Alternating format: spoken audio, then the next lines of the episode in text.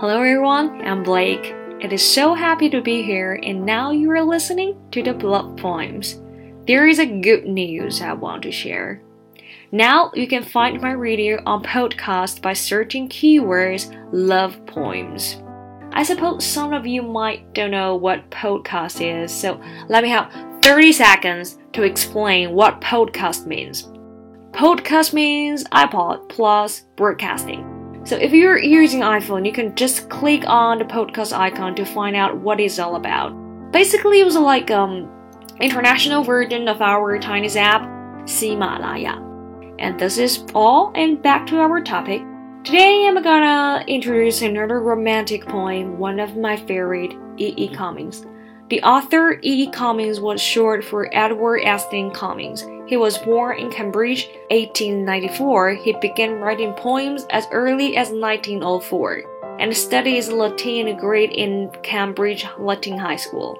He received his BA in 1915 and his MA in 1916, both from, are you ready for this?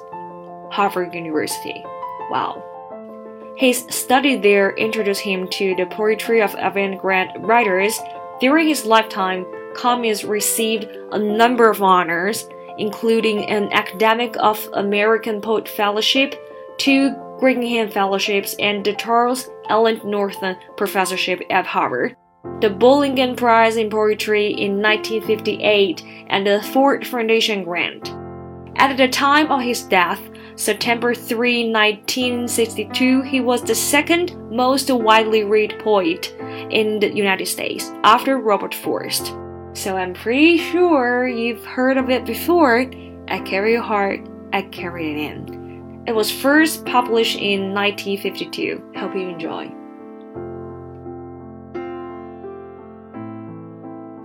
I carry your heart with me by E. E. Cummings. I carry your heart with me. I carry it in my heart. I'm never without it. Anywhere I go, you go, my dear, and whatever is done by only me is your doing, my darling. I fear no feet, for you are my feet, my sweet. I want no world, for beautiful you are my world, my true. And it is you, or whatever a moon has always meant, and whatever a sun will always sing is you. Here is the deepest secret nobody knows. Here is the root of the root and the bug of the bug and the sky of the sky of the tree called life, which grows higher than soul can hope or might can hide. And this is the wonder that's keep the stars apart. I carry your heart I carry it in my heart. The sweet and romantic poem by E. E. Cummings is perfect at the winding reading. Even though we knew Cummings likes to keep things interesting, he is still being pretty conventional by having his speaker start with the poem title. And as far as the line themselves, the speaker state he carries his lover's heart with him at all times we've got some figurative language here since he can't literally carry her heart, right? Because he would be dead, right? And the line 24, everywhere the speaker goes, his lover goes as well. Figuratively speaking, of course, so it is almost as if the poem's form and the punctuation are doing more of the explanation than the words are. That is also more than enough UEE.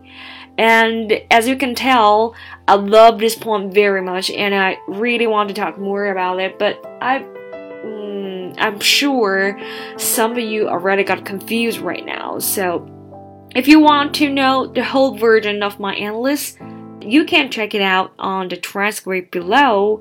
And this is my recommendation today. I really hope you enjoy. See you next Monday. Goodbye.